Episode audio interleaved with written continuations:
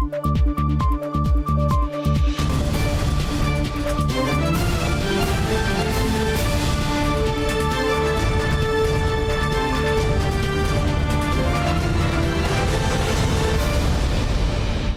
键时刻带您迅速掌握潮流趋势，欢迎您收看《财经趋势四点零》，我是赵廷玉。首先带您看到台湾半导体发展受阻，台积电创办人张忠谋证实呢，美国厂区将导入三纳米制程。好，对此经济部长王美华指出了，台积电呢最主要的生产基地还是在台湾，台湾是提供全球半导体的主动脉。甚至如果说他们希望能够到 TSMC headquarter 看看。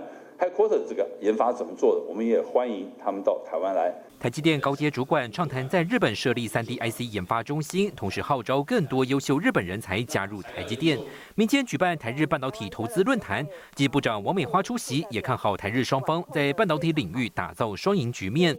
不过，台积电创办人张忠谋二十一号透露，台积电将在美国亚利桑那州厂扩大投资，五纳米先进制程量产之后，也会导入三纳米。外界担心台积电美国设厂计划成本可能大幅攀升三到五成，是否冲击台湾半导体核心竞争力？台湾的部分呢？呃，事实上现在呃，我们三纳米都已经在台南试量产了，所以呃，最主要的生产基地都是在台湾。那台湾一定是提供给全球半导体的主动脉。王美华表示，从台积电在台湾厂区每月至少生产两百万片以上晶圆，美国厂约莫两万片，明显主要产能集中在台湾本地。而制成分布来说，台积电除了三纳米量产当中，新竹两纳米整地规划，一纳米制程也即将落脚桃园龙潭。好，所以呃，今天很多人在讲去台化。绝对没有这个问题哈，那更何况我们现在也提出产创条例十条之二，就是要持续的鼓励。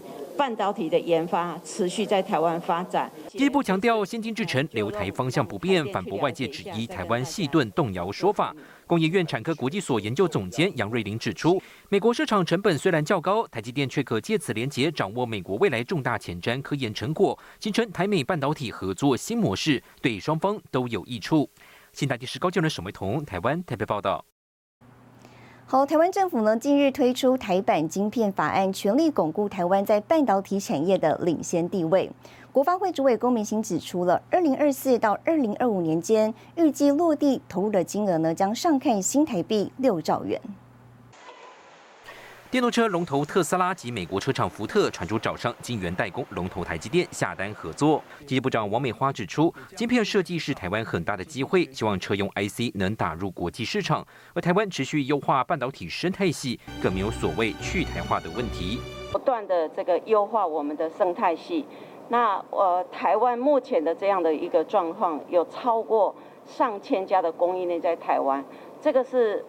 目前没有看到任何国家有办法取代台湾的部分，好，没有去台化的问题，好，我想这个是很重要的。政院端出产创条例修法草案，鼓励半导体研发投资，俗称台版晶片法。不过外界指出，相较美国、日本，台湾的扶植力道明显较弱。王美华认为，各国情况都不一样，也会针对研发、群聚效应、人才培育全面讨论。那像有的国家，他是希望。大力扶植新设厂，那日本是已经很久没有半导体厂了，所以他们啊用大量的这个补贴的方式。那台湾是已经有一个呃既有的一个生态系，那我们希望能够更前进，所以我们采取呃十条之二这样的方式做修改。那未来在整个半导体的发展上，其实是还有其他的面向。会呃陆续断出来。另外关注台版芯片法案究竟哪些企业可以适用投资抵减？王美华指出，针对所谓的技术创新打入国际供应链的厂商定义，会组成专家审查，而企业研究规模细节会在子法规范，会尽快完成定定。新台电视池千里沈维彤台湾台北采访报道。再来看到台湾首届韧性供应链伙伴大会由外贸协会举办，也是暌违三年之后呢，台湾首场邀请国外买主来台的大型活动，总共有一百一十名国外买主来台。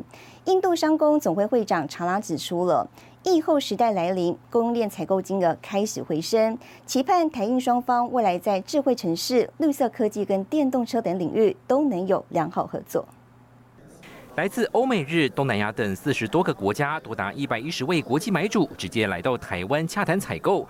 买主以巴西、印度、越南最多。电动车 EV 供应链最为热门，像是电动车 EV 充电设备相关零组件，询问度相当高。供应链重组的情况之下，而我们台湾其实也正在打造韧性的供应链。那么机械方面，还有一个就是电动车，所以我们觉得这次真的是让我们再次的加强这样的信念，就是未来电动车。的发展真的是无可限量。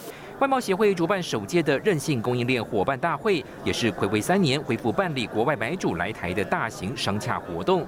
一同出席的印度商会总会长查拉也对台湾资通讯实力印象深刻。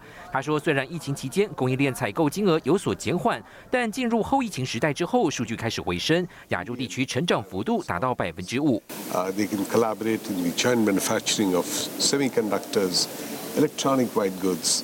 personal computers, laptops. Taiwanese companies can also help India in diversifying its source of imports uh, to make its supply chain resilient.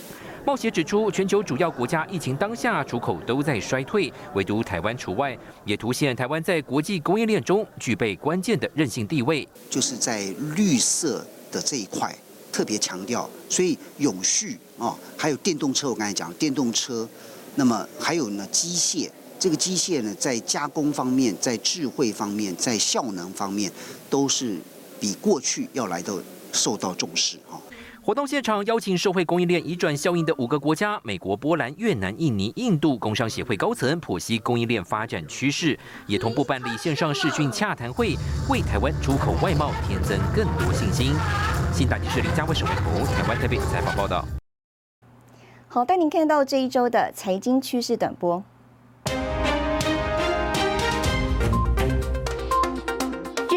日本工具机工业会会长指出，因应全球性晶片荒而涌现的半导体设备投资将在今年底告一段落，并期待晶片荒在明年春天得到缓解。外媒报道指出，就供应链与地缘政治等状况下，台积电的三纳米厂将会受到客户青睐，这也使得同样在亚利桑那州设立先进制程晶圆厂的英特尔倍感压力。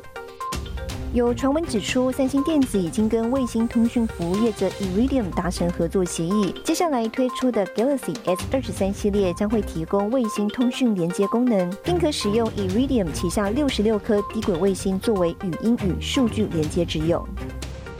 亚洲年度指标新创展会 Innovex 将在明年五月登场，预计五 G、AIoT、医疗科技、电动车、智慧移动跟绿色科技等趋势将作为 Innovex 二零二三年展会主题跟创新应用亮点。新唐人亚太电视整理报道。电视面板价格连续两个月微幅调涨，业者乐观看待走跌态势，预估明年第二季呢就会价格反弹。同时，多轨布局跟百货业合作，打造全台第一座六十五寸虚实互动导购墙，摆脱面板景气循环，相关智慧零售需求已经有倍数成长。借由体感追踪技术，显示墙里的内容跟着使用者移动。进入后疫情时代，百货业看好人潮回流，新手面板厂在商场里打造全台第一座六十五寸虚实互动导购墙，把互动显示器最新应用导入智慧零售。现在的卖场呢，应该不不只是单纯卖东西的地方，还可以借由不同的方式来接触到商品的资讯。这个互动墙跟跟媒体、跟跟你的好朋友上面都有一点连接，有一点互动，会增加整个空间的的趣味性。体感的这个部分的感受，其实带动其实面板。其实会往那个更大的尺寸这边解决去发展，从面板上面的准备，甚至可能包括我们的那个内容，好内容，还有我们的协力厂在 IC 跟在一些那个 Total Solution 上面都能够得到一个平衡的发展。疫情激发互动显示荧幕创新科技运用，数据显示，互动显示荧幕预估二零二七年达三百零八亿美元产值，二零二一年到二零二七年复合成长率百分之八点五。各尺寸电视面板方面，延续十月涨势，十一。月全月价格平均上涨二到三美元，显示器、笔电面板跌幅也持续收敛。明年面板走势，业者乐观看待。虽然通膨还是有些影响，但是我们比较乐观的看，明年的第二季或甚至第三季开始，应该有机会做价格反弹。疫情后。包括整个零售的场域的需求，事实上是 inquiry 越来越多，大概有倍数的成长。面板厂力拼多轨发展，布局场域经济。除了百货商场，群创也和北捷连锁药局和美式餐厅等合作。友达则是在智慧娱乐、导览、超商系统整合等领域，开创面板更多的可能性。新桃亚太电视陈卫模、李晶晶，台湾台北报道。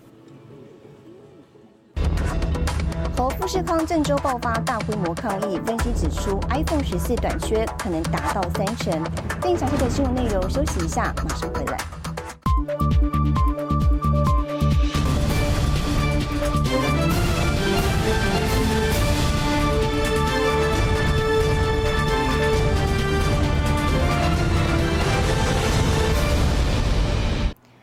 回来，苹果主要供应商富士康的郑州厂呢，周三爆发大规模抗议事件，网传员工不满签新合约跟招聘条件不符。外媒报道指出了，富士康周四发声明表示，对于电脑系统输入错误深表歉意，并且呢保证实际薪酬跟官方招聘海报一致。那外界是持续关切对苹果供应链的影响。分析指出了，面对即将到来的黑色星期五跟圣诞节旺季，苹果将面临 iPhone 严重短缺。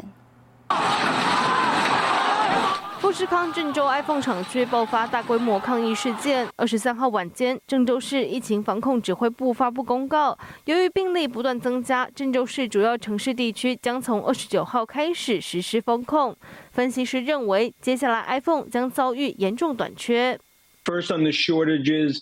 that leaves them, we think, potentially 25, 30% short going into Black Friday as well as holidays in terms of iPhone. You know, 14. I think that's a significant shortage. This is the hearts and lungs of Apple production, and you know, I, I trust Cook and you know the others within Cupertino are watching this with a close eye. 雅虎财经记者指出，富士康的情况正是中国几个星期以来全国各地的缩影。 that's just a, really a microscope on a situation that has been taking place across the country for the past several weeks. And that goes back to the pressure that China is facing on its zero COVID policy and maintaining that right now. We've seen the impact of it on people. We also know from reports earlier this year that it's already impacting the economy. 另外，几个月前，苹果开始在印度生产 iPhone 十四。德国资深财经记者认为，供应链撤离中国已经是大势所趋。 that is the big trend that you try to be not too dependent from one facility or one um, area. That is not just true for Apple, but to really um, uh, get less dependent on this factory in China will uh, take um, some uh, time. so there are already some steps underway. 新唐人亚太电视胡宗汉、张慈玲综合报道。 再来关心特斯拉在中国生产持续面临不确定性，中国的疫情数据恶化，在市场悲观情绪下呢，特斯拉股价暴跌，创下二零二零年十一月来收盘新低。北京疫情持续升温，市场担忧特斯拉在中国的生产跟销售恐将受到更多影响。二十一号，特斯拉股价暴跌百分之六点八四，至每股一百六十七点八七美元，创下二零二零年十一月来收盘新低。The situation is worse in export hub Guangzhou, which has seen a reported infections, a daily reported infections uh, rise to 9,000. 中国疫情持续蔓延，特斯拉最大的中国超级工厂位在上海。投资人担心，一旦工厂销售中断，将对公司第四季产生显著影响。除了中国疫情因素，特斯拉两款电动车的尾灯出现问题，也让投资人情绪低迷。Other factors have been weighing on Tesla's stock price in recent days. New zero COVID lockdowns in China have also weighed on the carmaker's stock. Adding insult to injury, it was reported on Tuesday morning that Tesla recalled 40,000 cars over a possible steering issue. 近年来，马斯克的身价骤减一千零五亿美元。不过，彭博亿万富豪指数显示，马斯克依旧是全世界最富有的人，财富净值达到一千六百九十八亿美元。新唐人亚太电视陈辉模、赵廷玉整理报道。 接下来带你浏览这一周的重要财经数据。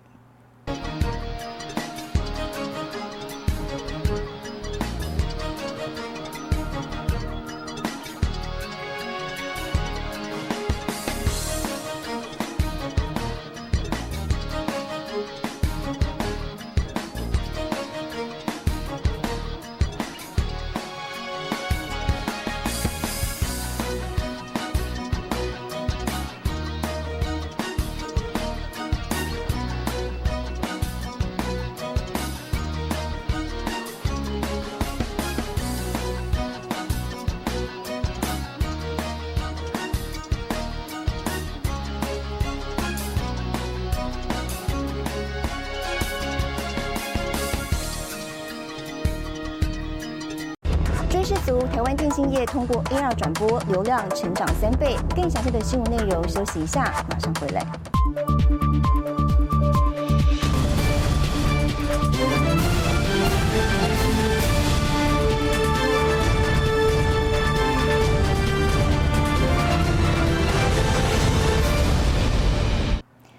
回来！卡达世足赛开踢，五朝球星拼场，梅西跟 C 罗都是最后一场世足战。